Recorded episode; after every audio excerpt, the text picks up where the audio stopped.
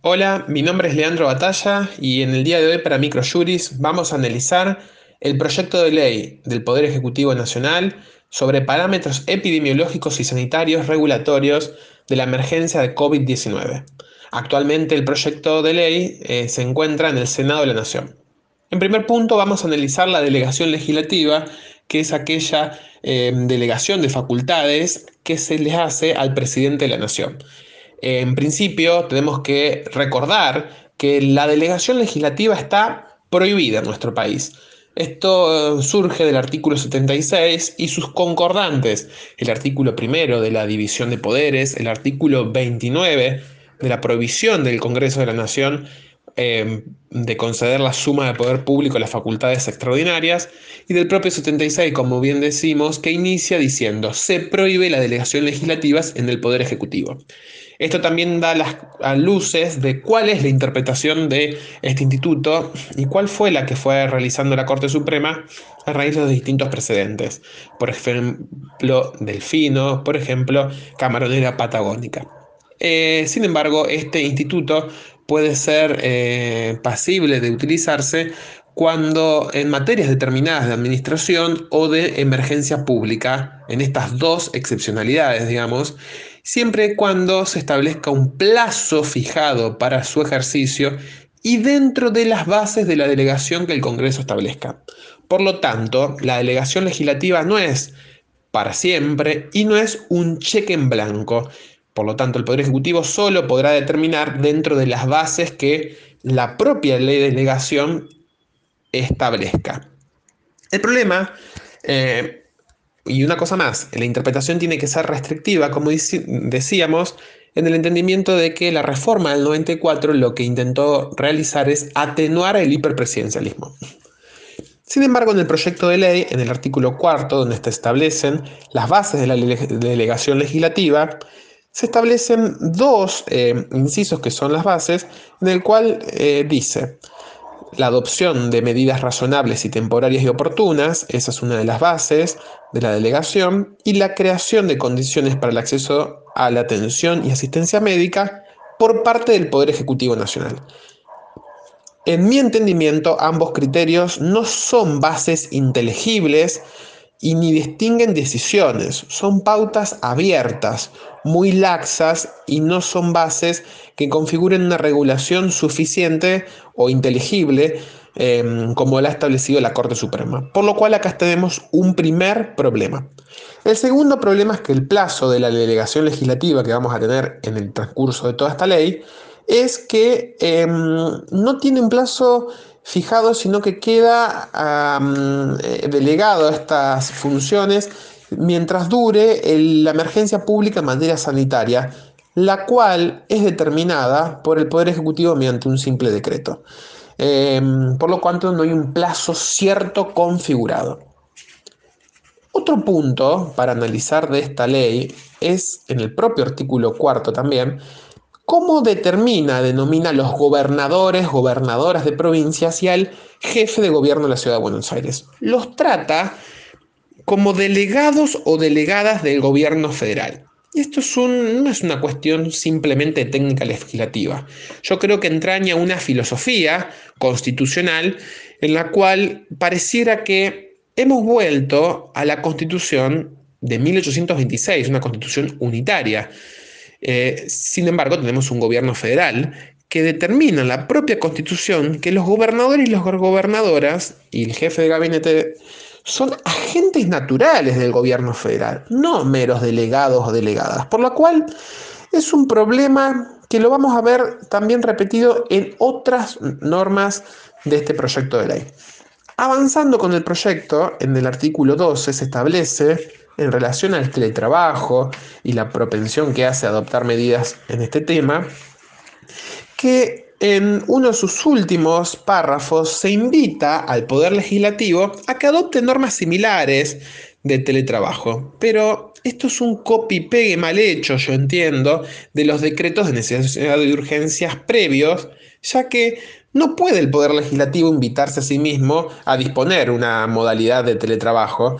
Eh, tendría que tener una configuración de redacción distinta. Pero habla de la velocidad y la apuro y desprolijidad con que se ha presentado este proyecto al Congreso de la Nación. Otro punto para tratar también del eh, proyecto de ley tiene que ver con las distintas normas aplicables que van variando en función de la situación de riesgo epidemiológico y sanitario. Para ello se han establecido en el capítulo 3 las normas aplicables a las situaciones en riesgo bajo, en el capítulo 4 a las normas aplicables en riesgo medio, en el capítulo 5 a las normas aplicables en riesgo alto. Y aquí nos vamos a detener porque si la situación no mejora, si la situación que adoptan los gobernadores o los jefes de gobierno no mejora, el presidente se le delega el poder para que adopte restricciones previa consulta a los gobernadores. Y acá hay un problema, porque esto de la consulta se mantiene en otros artículos, que es lo siguiente. No es el modo en que se ha pensado el federalismo en nuestro país, tanto en la Constitución y como lo entiende la Corte Suprema porque nuestro federalismo es un federalismo de concertación, de acuerdos. Y no es un mero federalismo de que el presidente llama por teléfono al gobernador, le consulta qué le parece la medida que va a tomar, y bueno, si el gobernador no está de acuerdo, la toma igual el presidente. Em, no es el federalismo y el tipo de que se piensa en la Constitución. Pensemos que nuestra Constitución no, establece que el único que toma las decisiones importantes de este país es el presidente. Tiene que haber una concertación de intereses entre los distintos tipos de intereses y de competencias. Volveremos con el tema de competencias a continuación. En el capítulo sexto se establece que para los aglomerados de más de 300.000 habitantes, cuando hay un riesgo altos, un principio en relación a las clases, que es el tema discutidos, que se suspenden las clases en todos los niveles, y lo cual es una facultad del presidente. Y acá nos vamos a detonar, porque esto va contraría al reciente fallo de la Corte Suprema. Pareciera que este proyecto fue previo al fallo reciente de la Corte Suprema.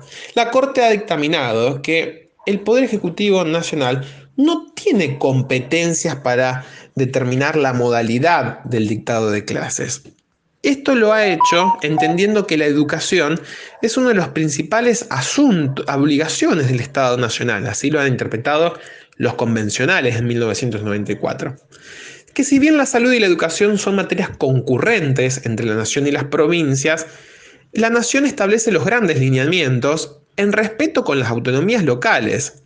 Además, el Consejo Federal de Educación prioriza la apertura y reanudación de clases y así también lo hacen, por ejemplo, los organismos internacionales como UNICEF, el cual establece que las escuelas deben ser los primeros que se abran y lo último que se cierren. Esta suspensión automática de clases que establece este capítulo sexto eh, es todo lo contrario a lo que eh, la Corte establece y además es una competencia que tienen los gobernadores, no el presidente de la nación. Por lo tanto, esta delegación que hace el Congreso al presidente de la Nación es inconstitucional porque no tiene facultades el Congreso para delegar un derecho que no tiene. Otras cuestiones vinculadas a la salud es que los parámetros sanitarios pueden ser modificados por la autoridad sanitaria, que también es bastante criticable, o la falta de definición correcta, clara, sobre qué es conglomerado, qué es partido, qué es el departamento, que lo usa como sinónimo indistintamente el proyecto de ley y no hay una claridad de cuál es la zona geográfica delimitada. Vamos a hablar un poco ahora de la falta de competencia en relación a esta situación. El problema de la presencialidad de clases no radica en el fallo en cuestión en que fue dictado por un DNU, porque muy en claro lo dejan los jueces Mackey y Rosati en su voto concurrente en el considerando 25 y destacan que si esas restricciones fueran establecidas por una ley del Congreso, también se vulneraría la autonomía en relación a la distribución de potestades, competencias federales y provinciales. Por lo tanto, esta ley que viene a insistir con aquel DNU seguiría siendo inconstitucional, porque hay una cuestión de competencia, no tanto de formato. Ahora vamos a pasar a analizar algunas otras cosas que eh, quedan eh, cuando uno analiza la ley. No se establecen ningún tipo de regímenes de apoyo económico, tampoco se establecen cuestiones vinculadas a la vacunación, al orden de prioridad, que entiendo que podrían haber sido estratégicos para haberse em, implementado. También algunas cuestiones vinculadas con la delegación de facultades al Poder Ejecutivo para ampliar el plazo de 30 días que se formula de prohibición de ingreso de personas extranjeras al país. Em, también podría ser claramente criticable esta situación. Entiendo como conclusión que em, esta ley, si bien em, es positiva la posibilidad de que se pueda regular por ley estricta en las situaciones relacionadas con los parámetros de la pandemia y ahí determinar claramente cuándo se habilita la actuación del Poder Nacional y de los poderes provinciales, Em, debería ser, sin embargo, eh, redefinida en algunas de sus cuestiones, principalmente en lo que hablamos, la delegación legislativa, el plazo, las bases, la cuestión relacionada con la educación, entre otras características que ya analizamos. La pandemia no debe ser definida solamente por el Poder Ejecutivo Nacional. El gobierno tiene que escuchar los precedentes de la Corte que pareciera que en este proyecto no los escucha. Si este proyecto se aprueba, entiendo tal cual está redactado, podría ser claramente judicializado y declarado inconstitucional, lo cual perderíamos valiosos tiempos y también generaríamos una situación de inseguridad jurídica, eh, lo que no ayudaría nada en el marco de esta situación. Entiendo que el federalismo se construye con consensos, con recursos y con el respeto de las autonomías y competencias propias. No es una mera declamación ni una mera consulta el federalismo. El camino que creo que debemos seguir es el consenso, es el de los consensos. Debemos evitar la circulación, por supuesto, de personas, garantizar la salud, pero tal vez también garantizar el derecho de la educación en el marco de un Estado de Derecho Federal. Y el marco de una pandemia y una emergencia no obsta a la violación de pautas constitucionales. Ojalá los diputados y senadores puedan no caer en grietas y en desavenencias personales y poder mejorar este proyecto para dictar una norma de avanzada que pueda servir para todos y todas. Muchas gracias.